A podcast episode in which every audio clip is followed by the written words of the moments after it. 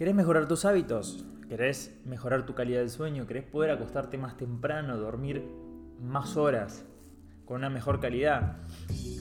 ¿Querés poder conseguir todos esos hábitos que te van a llevar a medio y largo plazo a conseguir todos tus objetivos? Si es así, este es tu podcast.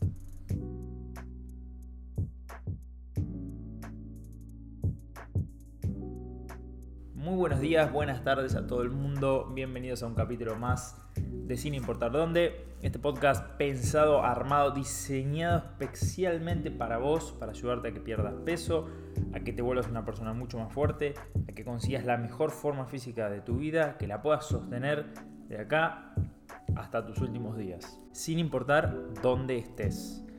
En el capítulo de hoy vamos a concluir esta serie sobre los pilares más importantes de la pérdida de grasa eh, hoy nos toca hablar de los últimos dos, que son los hábitos y el descanso. Vamos a hablar primero un poquito del descanso, que entraría un poco más dentro de los pilares y los hábitos, que sería un pilar eh, pionero, primario, del cual se desprenden, no se desprenden los demás, sino que es un pilar que es transversal a todos los demás pilares que hemos estado desarrollando acá. Em, así que sin mayor introducción, vamos a ponernos manos a la obra. El primer pilar del que vamos a hablar es el del descanso. El descanso es un pilar fundamental, eh, como ya sabrán, pero pese a que todos sabemos que es fundamental dormir bien, dormir una buena cantidad, una cierta cantidad de horas, eh, acostarnos temprano, poder levantarnos temprano, tratar de estar acorde a los ciclos circadianos, ¿sí? a los a los horarios de la salida y la puesta del sol, es un pilar bastante olvidado. Por lo general tenemos ahí todo el tiempo rutinas de entrenamiento eh, o dietas o nutrición, nutrición, nutrición, entrenamiento, entrenamiento, entrenamiento y el descanso queda pero eh, ahí, ¿no? nadie se acuerda o nos acordamos medio tarde siempre el descanso. Casualmente el otro día estaba hablando con, eh, con una alumna que me comentaba que llevaba, que es corredora, que llevaba ya un tiempo entrenando conmigo. Y pese a que venía entrenando la fuerza, que algo que nunca había hecho, todavía en las carreras se sentía, en los entrenamientos corriendo, se sentía un poco cansada y demás. Y a mí me resultaba extraño porque por lo general pasa lo contrario. Cuando arrancan a entrenar, eh, la fuerza los corredores enseguida notan cambios rápidos al principio. ¿no? Después todo se vuelve eh, un poco más complejo, pero al principio vemos cambios rápidos.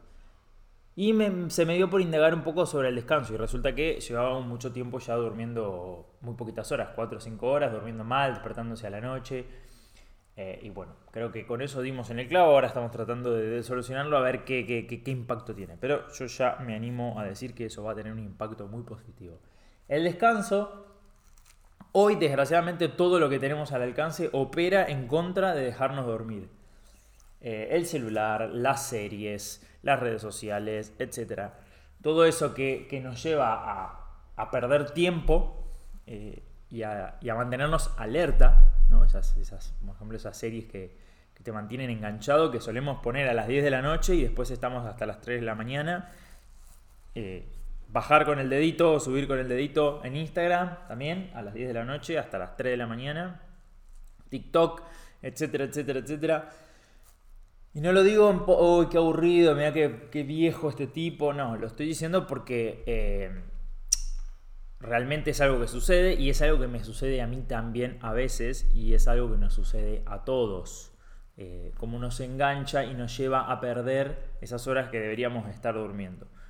Entonces, la calidad del sueño es algo súper, súper relevante porque va a impactar después en directamente nuestro objetivo. Si estamos intentando perder peso y dormimos poco y mal, a nivel hormonal vamos a tener desórdenes que nos van a llevar a ese tan preciado déficit calórico que buscamos para perder peso, eh, se nos vuelva más complicado. No voy a entrar en, no vamos a entrar en, parte porque no es mi área de mayor conocimiento y en parte porque sería un, embole.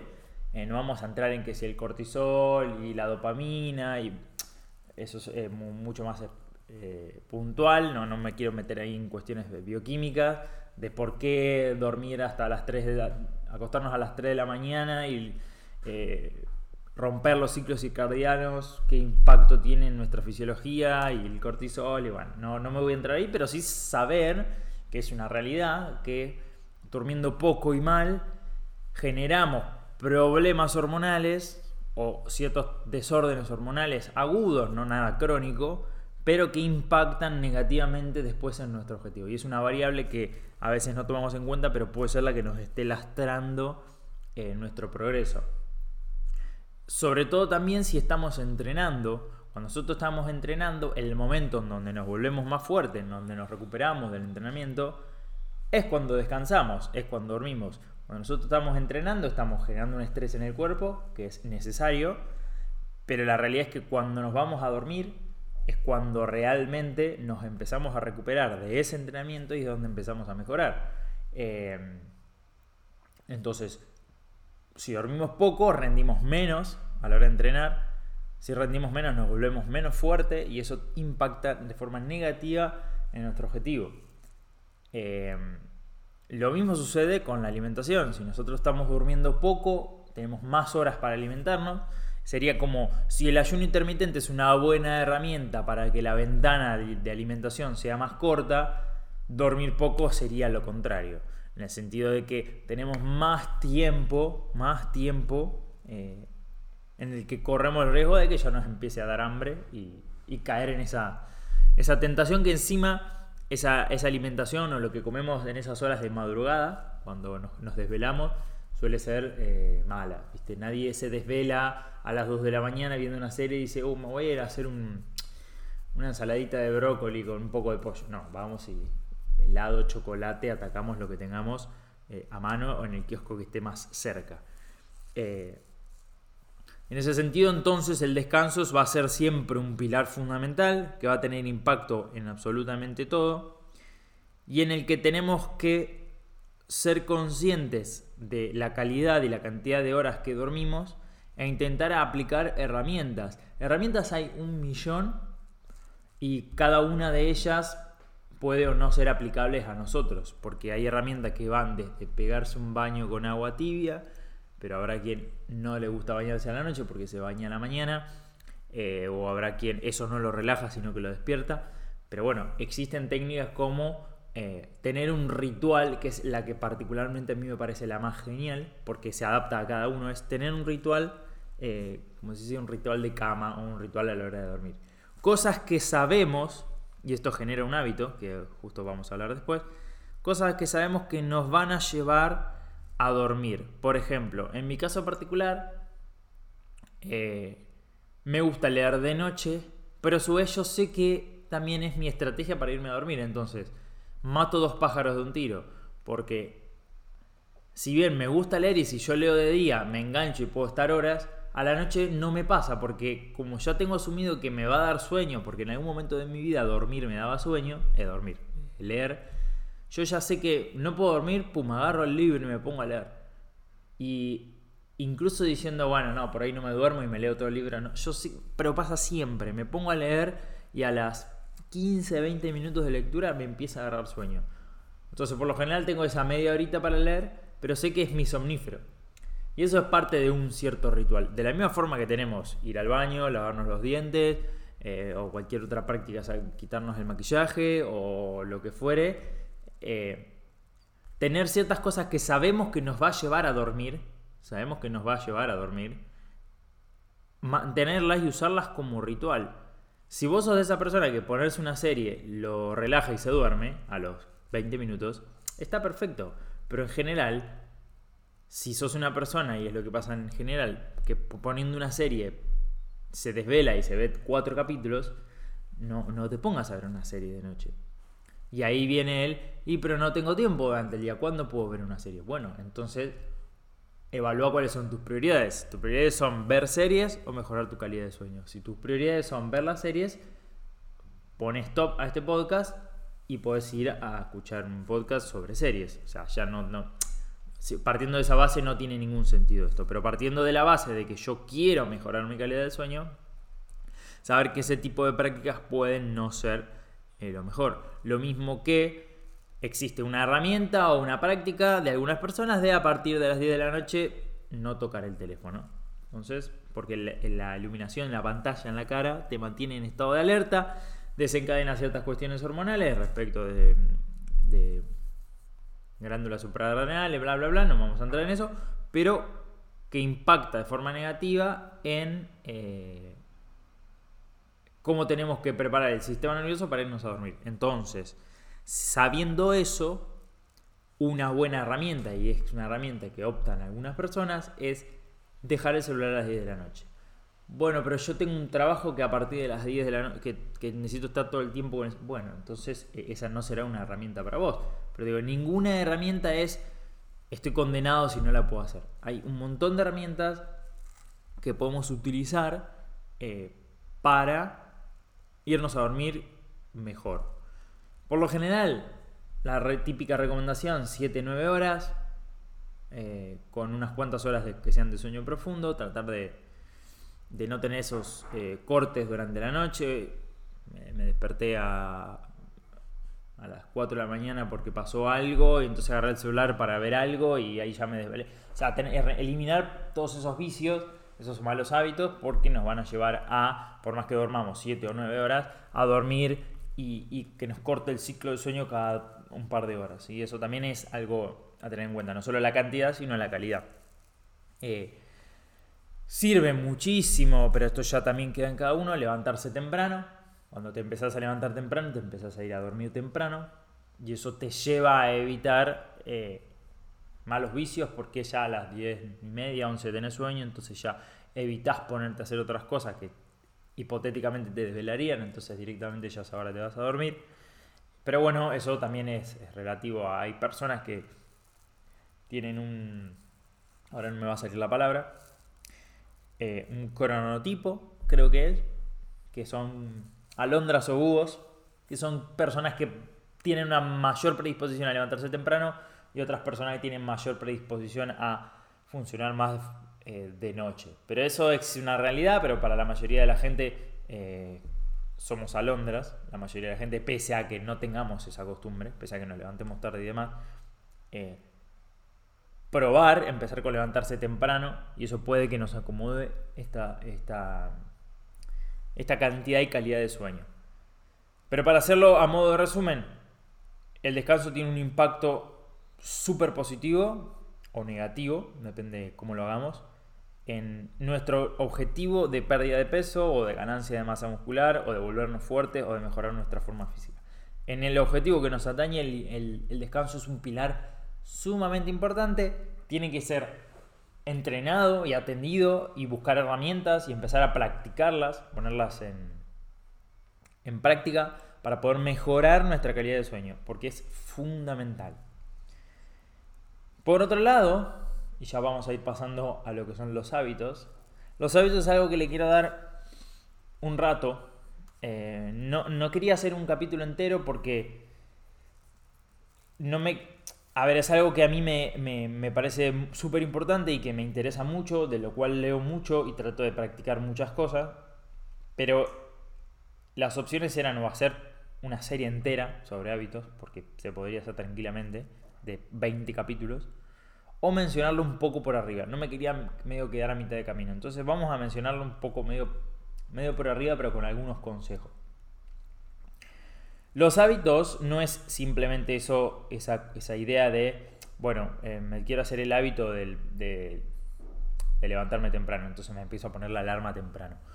Porque no es tan sencillo como eso, porque si fuese algo tan sencillo como, bueno, tenés que sufrir una semana nada más hasta que se te hace hábito.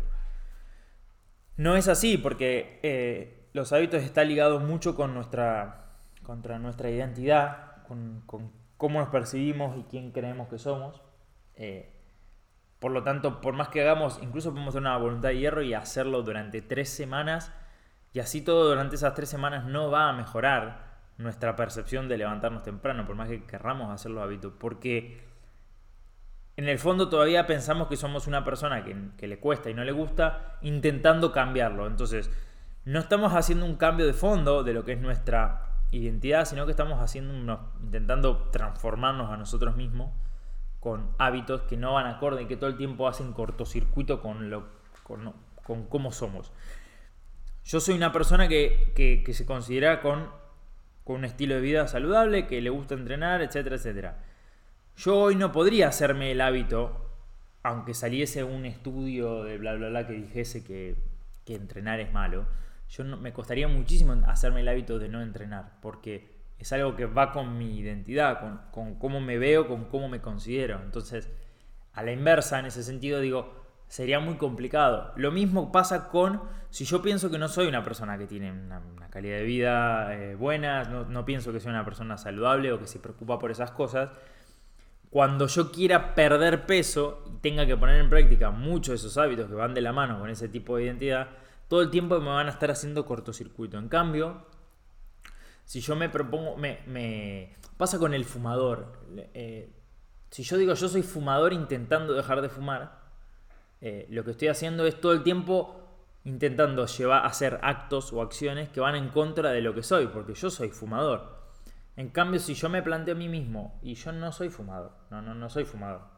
Entonces, ¿qué hace un no fumador? No fuma.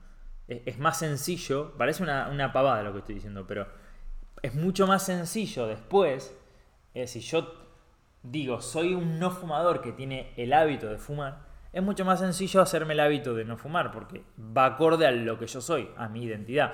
Obviamente no alcanza con decirlo, sino tengo que internalizarlo, no alcanza con decir no, soy fumador y oh, descubrí la forma de... Pero muchas veces, eh, hasta no hacer ese cambio de identidad y, ese cambio de, de cómo nos percibimos, es muy difícil cambiar ciertos hábitos. Entonces, no me quiero ir por las ramas, pero cuando hablemos de hábitos, dejemos de pensar que es un sacrificio que tenemos que hacer sobre algo que no nos gusta hasta que se nos hace costumbre y se nos hace hábito. Porque no es así, no es tan sencillo, nos vamos a dar siempre la cabeza contra la pared. Entonces, si queremos, tenemos que hacer un cambio de perspectiva de cómo nos vemos y decir, yo a partir de hoy, ya a partir de ahora, estos dos minutos, soy una persona con un estilo de vida saludable. ¿Qué hace? ¿Cuáles son los hábitos de una persona con un estilo de vida saludable? Y bueno, una persona con estilo de vida saludable no toma eh, cerveza todos los días. Y bueno, yo lo único que tengo que hacer es respetar, respetarme a mí mismo, respetar mi identidad. Lleva tiempo, obviamente, pero es más sencillo verlo así, porque yo todo el tiempo estoy diciendo, cuando me presento, cuando alguien me pregunta algo, hola, sí, yo soy Juan, persona saludable, ¿no? Lo, lo llevo como bandera de lo que soy. Y de esa forma empiezo poco a poco van a ir cambiando nuestros hábitos que se van a ir poniendo en sintonía con la identidad que yo ya me propuse. De esa forma va a ser mucho más sencillo eh, ir adquiriendo hábitos nuevos. Después hay, existen dos libros, uno que se llama Hábitos Atómicos de James Clear y el otro se llama, para que lo voy a buscar, El Poder de los Hábitos de Charles Duhigg que si queremos ahondar más sobre estrategias y herramientas sobre esto, pueden ir tranquilamente a leer esos dos libros. No son largos, son cortos, son fáciles de llevar. El libro Hábitos Atómicos está muy bueno porque todo el tiempo pone cosas puntuales y te habla de gente a la que conoció. Eh, es, muy entretenido, es bastante... Es de esos libros que arrancas a leer y te lo comes enseguida. Y ahí podemos sacar muchísimas, muchísimas herramientas para aplicar eh, y para adquirir un hábito nuevo, porque generalmente cuando nosotros queremos adquirir un hábito nuevo, decimos, queremos, quiero entrenar tres veces por semana.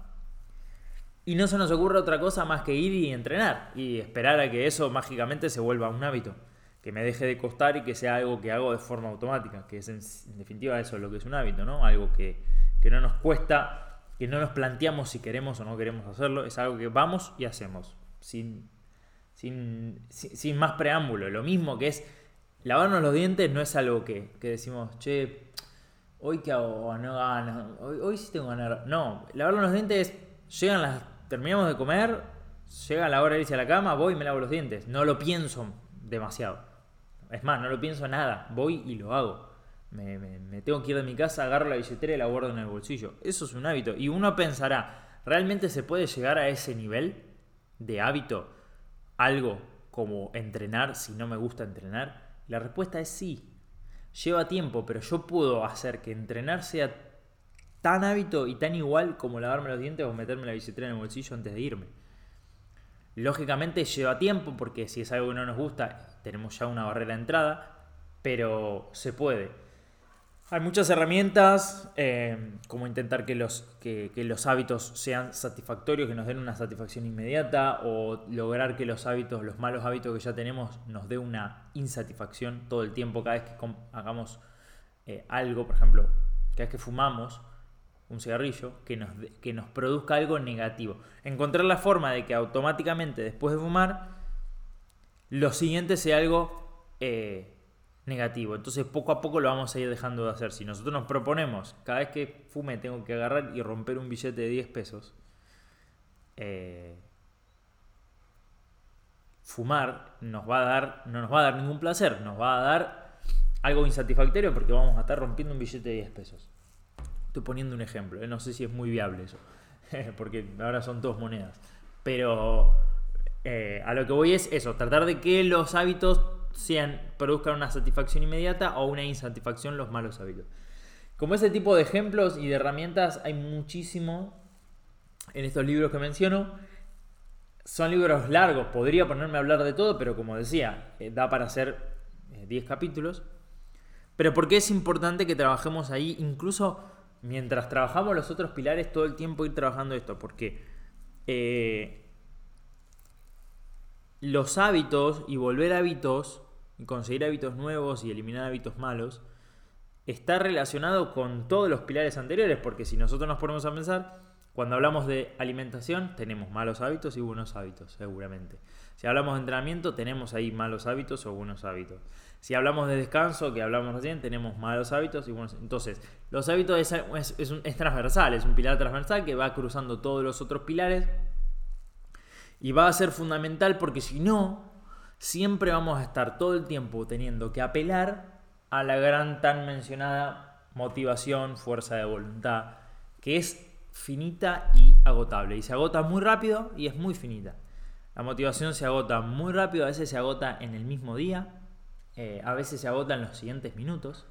A veces nos pasa que vemos un video de algo y decimos, uy, estoy motivadísimo, qué ganas de hacer tal cosa y a los 10 minutos nos desinflamos completamente. Hay motivaciones que duran un poquito más.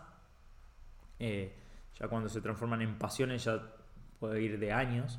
Pero en general las motivaciones son muy, muy futiles. Duran muy poco y no podemos usarla como combustible jamás porque no, no, no. Se acaba muy rápido, se quema muy rápido. Eh, y ahí es donde tenemos que apelar a otra de las cosas que, se mencionan mucho, que es la disciplina. Es, bueno, no, hábitos no, eh, motivación no, sino disciplina. La disciplina es lo mismo, porque la disciplina o ser disciplinado en realidad es un concepto y, y es abstracto y es subjetivo, porque y está relacionado también con los hábitos. Entonces, tampoco yo, ah, eh, siempre ese, ese dicho de ah, no, para entrenar no hay que estar, intentar estar motivado todo el tiempo, sino tener disciplina de ir y bla, bla, bla. A mí me parece un paso incluso más que eso. Los hábitos me parecen un, un, paso un poquito superior incluso a la disciplina. De hecho, en cierto punto incluiría la disciplina dentro de como un hábito más. Pero bueno, no me quiero ir mucho por las ramas. Yo creo que con esto tenemos eh, suficiente como para empezar a indagar en el tema. Eh, el tema de los hábitos es algo que va a empezar a. lo voy a empezar a desarrollar un poco más en los en, algunos posteos en Instagram, así que pueden ir a seguirme ahí si quieren. Eh, les recomiendo encarecidamente estos libros. Si tuviesen que empezar por uno, empezaría por Hábitos Atómicos porque es un libro que puede ayudar a prácticamente todo el mundo. Si tu objetivo es este, perder grasa, entrenar, eh, volverte fuerte, en el, hay muchas analogías sobre eso, muchos, muchos de los ejemplos que da el autor, porque es, era beisbolista, muchos de los ejemplos que da el autor están ligados al deporte y al entrenamiento, entonces se pueden sacar objetivos eh, concretos, objetivos que incluso podemos poner en acción ya. Eh, así que nada, recomiendo muchísimo que, vayan a leer ese libro. Así que bueno, creo que con esto ya vamos a ir concluyendo. Con esto termina la serie de los pilares. Eh, hemos hablado de alimentación, de actividad física, de entrenamiento. Hablamos de descanso, hablamos de hábitos. Yo creo que esas cinco cosas son Em, fundamentales y si hacemos un, si a partir de hoy hasta fin de año mejoramos todos los días un, 10, un 1%, un 1% nada más, de cada uno de esos pilares, solamente un 1%, a fin de año somos otra persona. Y mejorar un 1% no es muy difícil. No es muy difícil, realmente no es muy difícil. Eh, un 1% diario y a fin de año tenemos nuestro objetivo, pero garantizadísimo, garantizadísimo. Eh, no tenemos que ser ya la semana que viene el mejor en todos estos pilares, porque como hemos mencionado, o mencioné en alguno de los pilares anteriores, no me acuerdo en cuál, irse de 0 a 100 lo único que trae es, eh, nada, darnos la cabeza contra la pared y agotarnos muy rápido. Entonces tenemos que ir poco a poco, mejorando un poco cada una de estas cosas. Si hacemos un porcentaje bajo, si tenemos cambios mínimos, pero eh, acumulados en el tiempo, ¿sí? vamos a poder recibir eh, nuestra paga bastante, bastante jugosa, bastante grande. Entonces, con esto ya me despido. Terminamos acá con un poco con el pilar de, del descanso y de los hábitos. Próximamente en los siguientes podcasts ya vamos a ir pasando con otros temas. A hablar un poco de suplementos. Seguramente en el podcast siguiente. Para ahí evitar ahí gastar plata además en esos suplementos que no funcionan. Vamos a hablar un poco de qué funciona, qué sí funciona, qué no funciona. Eh, qué funciona poco, qué funciona mucho. Así que bueno, gente, espero que les haya servido, espero que les sirva mucho. No se olviden de que pueden puntuar el podcast con una estrella, pueden compartirlo eh, con su entorno, familia, amigos, hijos, padres, abuelos, eh, en el gimnasio o donde quiera que estén.